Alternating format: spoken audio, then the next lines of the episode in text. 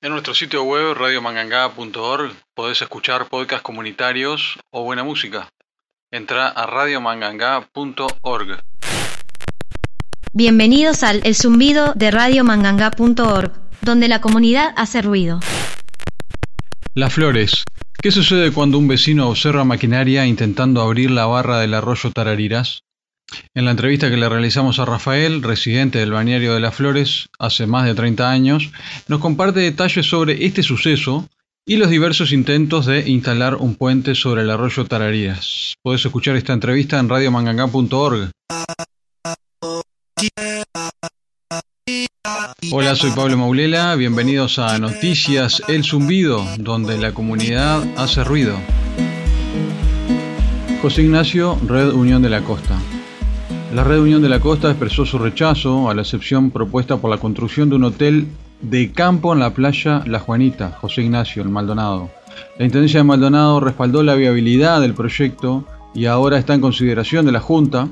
La RUC alertó sobre el riesgo para la costa debido a la gestión irresponsable del gobierno departamental.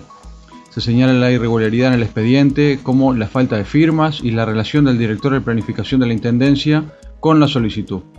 La RUC se opone a la excepción y convoca a los habitantes y visitantes a manifestarse. Además advierte que tomará medidas administrativas y judiciales si se aprueba la disposición. El presidente de la Comisión de Obra, Luis Artola, mencionó que la viabilidad sería parcial, condicionada a la evaluación del Ministerio de Ambiente sobre los aspectos ambientales del proyecto. Ayer miércoles 17 de enero, la Junta de Maldonado sesionó de forma extraordinaria y luego de ocho horas se votó positivamente a la excepción para la construcción de un hotel de campo en la playa de La Juanita en José Ignacio.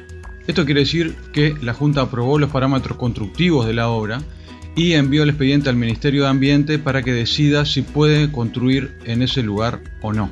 Otro tema para seguir apoyando, para seguir viendo por dónde va. Gracias a la red Unión de la Costa por toda esta información y en especial a Nicolás Chacón. La Capuera, taller de flora y fauna nativa. Este jueves 18 a las 14 horas en la escuela 108 de la Capuera se realizará el taller de flora y fauna nativa a cargo de la guía de naturaleza Débora Díaz del proyecto Naturalmente Piriápolis y Zona Oeste.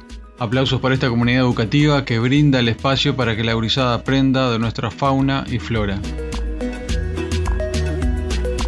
Red Ambiente Periápolis y alrededores. El pasado miércoles 10 de enero se realizó la primera asamblea de esta red, Ambiente Periápolis y alrededores, una convocatoria abierta a todas las referentes de agrupaciones y comisiones vecinales y a todas las personas que trabajan o quieran trabajar por la defensa del ambiente. En pocos días estará disponible la entrevista que le hicimos a Agustina y a Cristina, miembros de la red, que nos cuentas cuáles son las futuras acciones y desafíos de esta red Ambiente Piriápolis y alrededores. Puedes encontrar en nuestro canal de WhatsApp el enlace al formulario para inscribirte a esta red o escribirle también por mail ambientepiriapolis.gmail.com Punta Negra, proyección y conversatorio, un viaje al pasado a través del audiovisual este viernes 19 a las 21 horas, en el Salón Comunal de Punta Negra, se proyectarán tres obras del cine mudo musicalizadas por Facundo Fernández Luna, quien acompañará la función para contarnos en qué consiste musicalizar una obra. En este caso, tres obras clásicas del cine mudo, todas de principios del 1900. Viaja a la Luna, 1902, Alicia en el País de las Maravillas, 1903 y La Casa Embrujada 1907. Además, compartiremos la noche con Cantina Rica y Accesible, nos dice la gente del Comunal de Punta Negra. Invitación para este viernes 19 a las 21. Jauregui Berry, Pirisequer, Toldería del Saber. Este viernes también a las 8 de la noche, 20 horas, en la sede de La Flotante, la Escuela Náutica Sustentable de Jaure, fogón ceremonial, acercamiento a nuestras visión originaria y lengua charrúa, ancestralidad y vigencia de nuestra cultura originaria, espacio de encuentro y reflexión de aporte a nuestra identidad personal y local. Entonces la invitación para el viernes 19 a las 20 en la sede de La Flotante Jauregui Escuela Náutica Sustentable.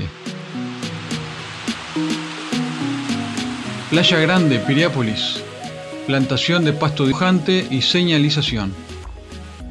Este sábado 20 a las 17 se invita a la vecindad a realizar la demarcación del acceso a la playa y duna, la colocación de carteles para evitar el pisoteo de la vegetación, que está muy deteriorada en el frente de la playa, la plantación de unos 600 ejemplares de pasto dibujante en la parte rota del cordón y repartir algunos folletos en la invitación sobre la importancia del ecosistema costero para la conservación de la playa en la cual hay una base de piedra y tosca que puede aflorar si no se protege.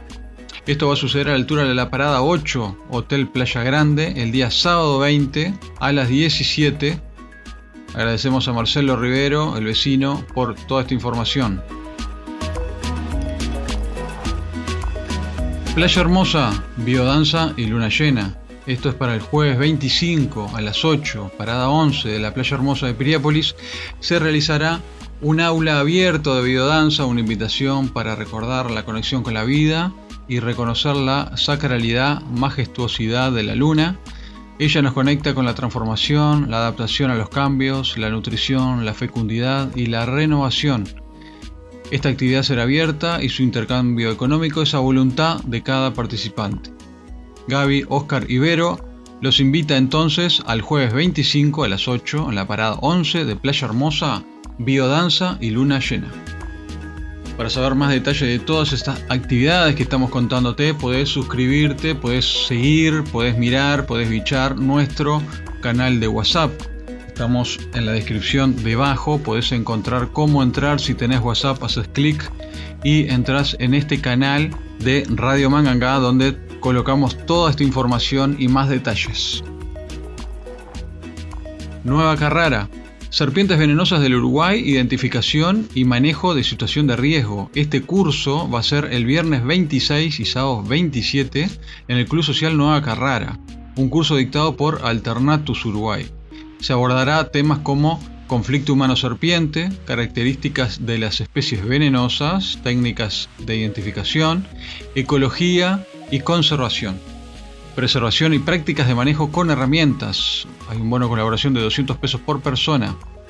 Apoyan y organizan Sierra de las Ánimas, Unión de Vecinos y Amigos para su conservación, Grupo Co-Creando, Sociedad de Fomento Rural de Pan de Azúcar, Club Social Nueva Carrara y naturalmente Piriápolis y zona oeste.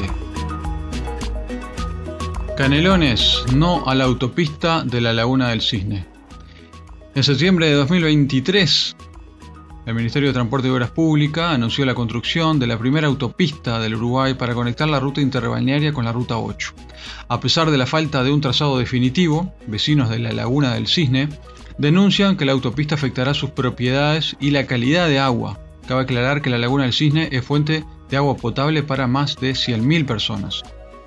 La Intendencia de Canelones, que había cautelado parte de la zona por niveles de contaminación, no respalda el proyecto en su estado actual. Los vecinos agrupados en el colectivo Guardianes de la Cuenca argumentan que las medidas de preservación aplicadas por la Intendencia podrían verse afectadas alegan que la autopista no solo tendría impactos ambientales, sino también socioeconómicos y emocionales, obligándolos a abandonar sus hogares. A pesar de enviar una carta y solicitar acceso a la información pública, la respuesta de las autoridades ha sido insuficiente. Científicos alertan sobre la fragilidad de la fuente de agua y la posibilidad de impactos negativos de la autopista, y la Comisión de Vecinos y Vecinas en Defensa de la Laguna del Cisne piden una reunión para presentar argumentos en contra del trazado. Mientras tanto, el Ministerio de Transporte y Obras Públicas insiste en la necesidad de la autopista.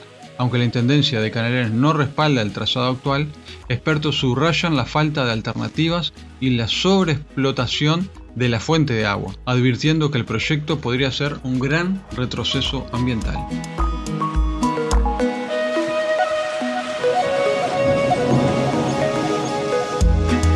Hasta aquí Noticias El Zumbido, donde la comunidad hace ruido. Los invito a compartir sus actividades con Radio Mangangá. Semanalmente estaremos contando lo que pasa en nuestra comunidad. El contacto está en la descripción o si no visita nuestra página radiomanganga.org. Gracias por llegar hasta acá. Los dejo con nuestra vecina Eliu Pena y su tema Mi Barco.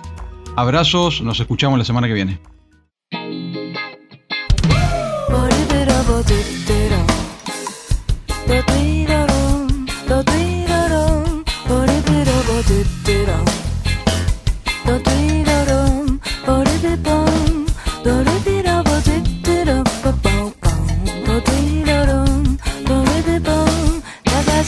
Caramelos y maní para los monos.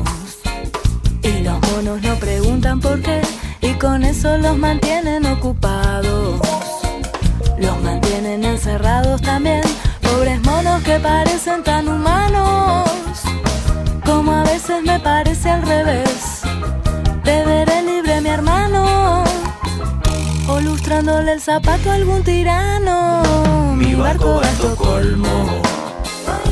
Mi barco, Mi barco va a Estocolmo. mi barco. Una vez entré al jardín del bicho raro y tenía todo el mundo bajo el pie. Yo por suerte soy de goma y me escapé. Ah, ah, mm. Y además unas florcitas le afané y el guardián de aquellas flores era un pavo. Con sus plumas muy borracho de poder, reprimiendo a los gurises con un palo. Como aquellas viejas que no pueden ser y que les dicen a las niñas cuando juegan.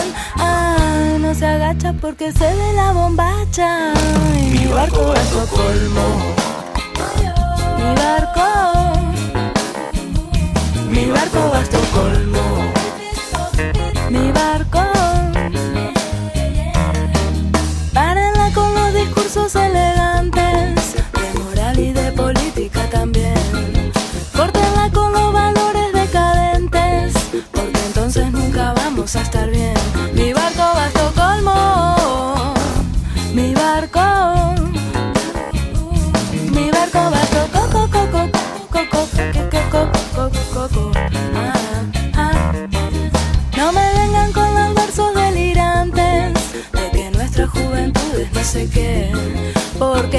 son ustedes los farsantes. Ay, que lo hacían a escondidas, yo lo sé.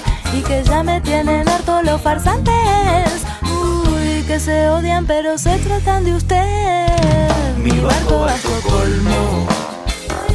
Mi barco. Mi barco a tu colmo. Mi barco.